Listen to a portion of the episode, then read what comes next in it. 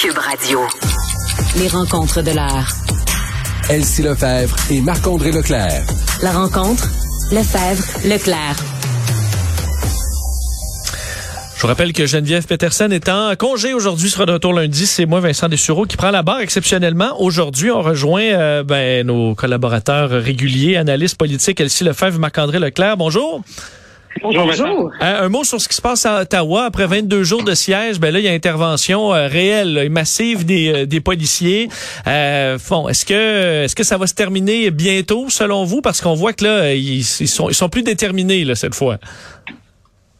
Ben, je pense que ça va être ça va être long. Je pense que ce qu'on voit présentement, ça, se passe quand même bien. Euh, autant la, police d'Ottawa, mais avec l'OPP, qui est la Sûreté du Québec, mais au niveau ontarien, la SQ est là aussi, la GRC, fait qu'ils ont vraiment que la police d'Ottawa disait on manque d'effectifs. Là, ce matin, on voit qu'ils en ont des effectifs, on voit beaucoup de policiers. Euh, ils ont mis un périmètre hier. Euh, vraiment, on sent que pour la première fois depuis 22 jours, là, vraiment, euh, les forces policières euh, vraiment prennent le contrôle du centre-ville, mais ça va être long, là, parce que quand on regarde des images, autant de disperser, disperser les gens, les sortir du périmètre, d'enlever les camions qui sont encore sur la rue Wellington. Là, ouais, ça va être long aussi parce qu'ils prennent, euh, pour le remorquage, c'est sûr que c'est long, là, mais ils prennent aussi leur temps, s'assurent qu'il n'y a pas de problème, avance de quelques pas, on s'arrête 5-6 minutes, on veut pas exciter la foule inutilement, donc c'est une opération qu'on veut prendre une bouchée à la fois, j'ai l'impression.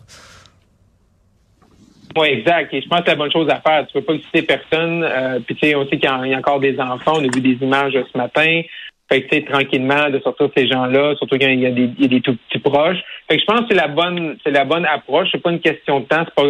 C'est pas important présentement que le centre-ville soit euh, réouvert demain matin à 8 heures. C'est pas ça l'important. C'est que dans les prochains jours, qu'en début de semaine, euh, qu'il n'y ait pas de nouveaux manifestants qui reviennent dans la ville. je pense que c'est la bonne chose à faire. Euh, mais ça va, ça va être long. Là. Si on voit qu'est-ce qui reste en termes d'effectifs de gens, de camions, de gens sur le terrain, là, on voit bien que c'est pas demain matin, là, 8 heures, qu'on va aller se promener sur la rue Wellington devant le Parlement.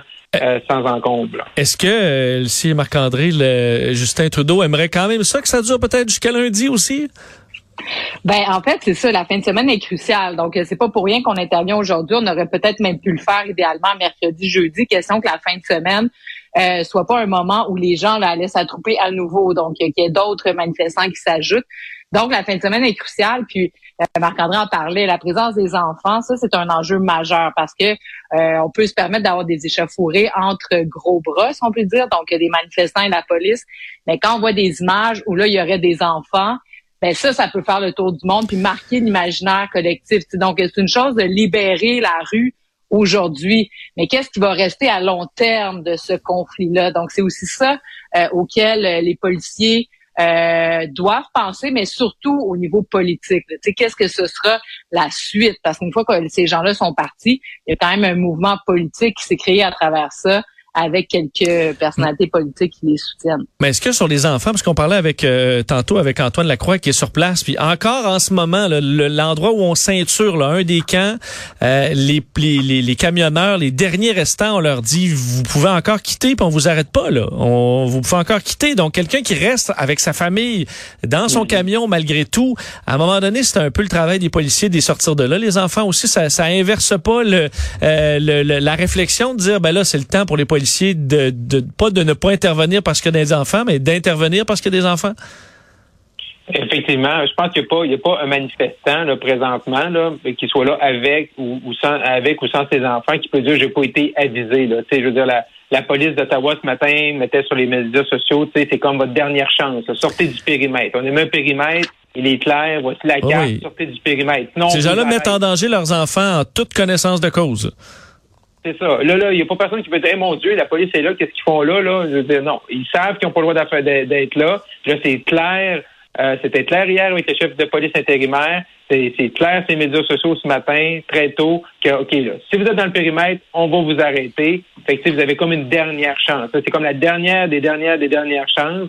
Ils ont donné des, des feuilles, des lettres cette semaine. Fait que ces gens-là, ils savent. Fait que ceux qui sont encore là, ceux qu'on voit encore sur les images présentement au centre-ville d'Ottawa, là en connaissance de cause. Là, puis ils savent que Hmm. la fin peut, peut, peut, peut, peut être difficile pour eux.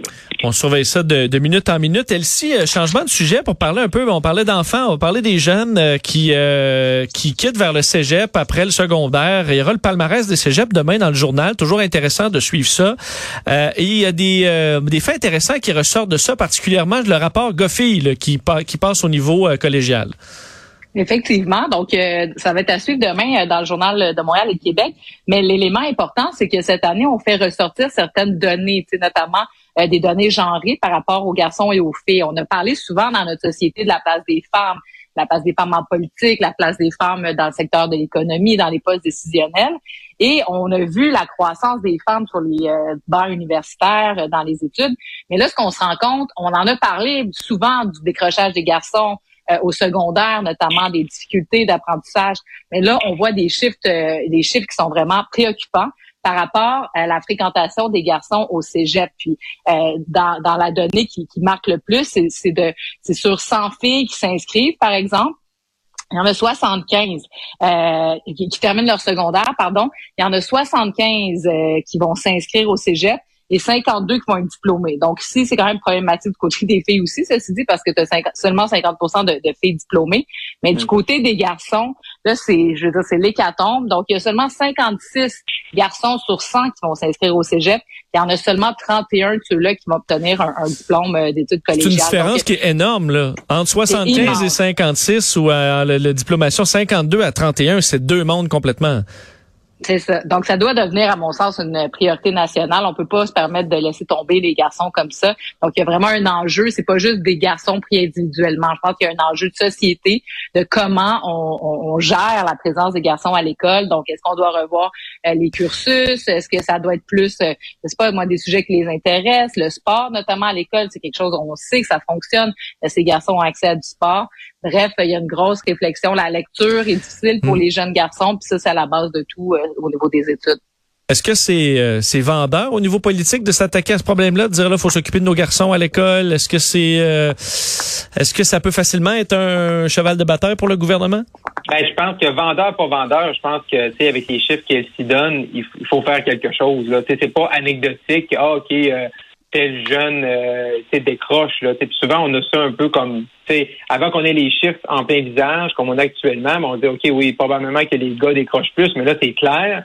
Mais c'est comme c'est un sujet qui est pas parlé. Là. On n'en parle pas. Euh, oui, il y a des spécialistes des fois qui écrivent des bons papiers là-dessus, mais aucun politicien qui prend ça à bras le corps. Là. Mais je pense que ça va Maintenant, on peut pas, puis tu sais, comme c'est les parents, tu sais, les parents de ces enfants-là, ils, ont, ils, ils le voient, tu sais, fait qu'il faut. euh, c'est sûr que politiquement, c'est peut-être pas le sujet qui est le plus sexy, puis qu'on va parler le plus, surtout quand on est dans un une année où il y a plein de choses à discuter, euh, il y a plein de problèmes à régler avec la pandémie et tout, mais euh, je pense qu'on on a, on a pas le choix, on peut pas laisser ça comme ça, là, parce que si on fait ça, c'est de la, de la négligence. Parlant, Marc-André, de, de, qu'on devrait pas laisser ça comme ça, un mot sur les Olympiques. Euh, Je parlais tantôt avec Sylvie Fréchette là, de la situation des Olympiques, avec ce qui s'est passé sur, sur cette, pour cette athlète russe de 15 ans. Euh, elle en revenait pas. Là. Elle a à la fois de ça, le dopage, les- le- le- la Russie qui est bannie, mais qui est quand même là, avec Vladimir Poutine à la cérémonie d'ouverture. C'est, euh, gênant ce qui se passe avec le mouvement olympique. là. Oui, il y a comme une grosse remise en question, je pense, pour le CEO. Tu puis je sais pas, vous de Vincent, et de votre côté, mais tu moi, moi, j'ai fait beaucoup de natation, puis j'aime le sport de nature, puis le sport olympique aussi, mais je, je- l'ai suivi, mais pas avec la même enthousiasme, pas avec la même fébrilité. Euh, je sais pas si c'est le fait exactement de, la Russie, on sait qu'ils sont là, mais le dopage, le fait que le CEO donne les Jeux olympiques à, à la Chine.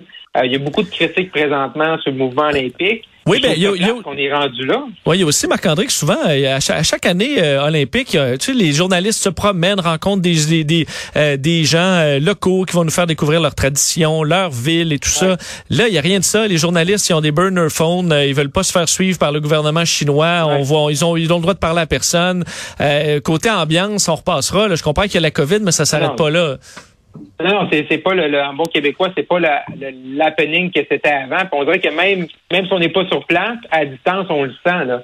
Et ça, je pense que c'est quand même inquiétant parce que, tu sais, il y a quand même, euh, pour les athlètes, il y en a beaucoup qui rêvent à ça. Fait que, tu sais, il y a toute une remise en question sur, je pense, pour le mouvement olympique, sur le fait de donner le jeu euh, à la Chine, qu'est-ce qu'on fait avec la Russie, qu'est-ce qu'on fait avec le dopage? comment fait qu'il y a une grosse remise en question qui, qui, a quand même des conséquences parce que le sport, c'est important pour motiver les jeunes. Elsie, est-ce que les euh, performances de nos athlètes ont sauvé tes, euh, tes jeux? Ben, en quelque part, oui. Donc, moi, c'est sûr que j'aime ça, les Olympiques. Ben, en fait, j'attends pas ça, mais quand ça joue à la télévision, c'est sûr que c'est toujours excitant. Puis de voir la performance de ces personnes-là, parce que c'est, je veux dire, c'est des parcours de vie, là, c'est un engagement. Puis donc, ça représente les efforts aussi, pas seulement ceux qui sont sur le podium ou ceux qui font la compétition, c'est les, efforts de dizaines de milliers d'enfants, euh, d'adolescents, de jeunes adultes partout dans le je pense qu'on a perdu Elsie. Marc-André, est-ce que, tu es là, toi? Ah, elle était de retour. T'es de retour, Elsie. Pardon, pardon. Donc, je me suis intéressée au site de Fondation Équipe Québec. Euh, on peut les suivre sur Twitter. Puis bon, eux font la promotion des équipes québécoises à l'international. Puis là, ils font un palmarès des, des médailles. Et le Québec, si on était un pays, bon, je vais pas vous faire une profession euh, indépendantiste ce matin, mais quand même, quand même, le Québec serait au 13e rang. Donc, euh, on est quand même euh, une belle délégation, puis on serait même devant le Canada quand on juge le nombre de médailles en fonction des médailles d'or. Donc, euh, bref, les Québécois font belle figure, ça nous rend fiers. Puis tu sais, on parlait du décrochage des garçons, mais ces modèles-là sont hyper importants, hyper inspirants. au tennis, Félix Auger-Aliassime qui a gagné un championnat cette semaine. sais, ça, ça crée un momentum, puis ça, ça intéresse nécessairement les jeunes. Bref, ouais, j'essaie d'être positif. Ouais, on va mettre le focus là-dessus. Elsie Marc-André, merci d'avoir été là. Merci, bon, au revoir, bon week-end.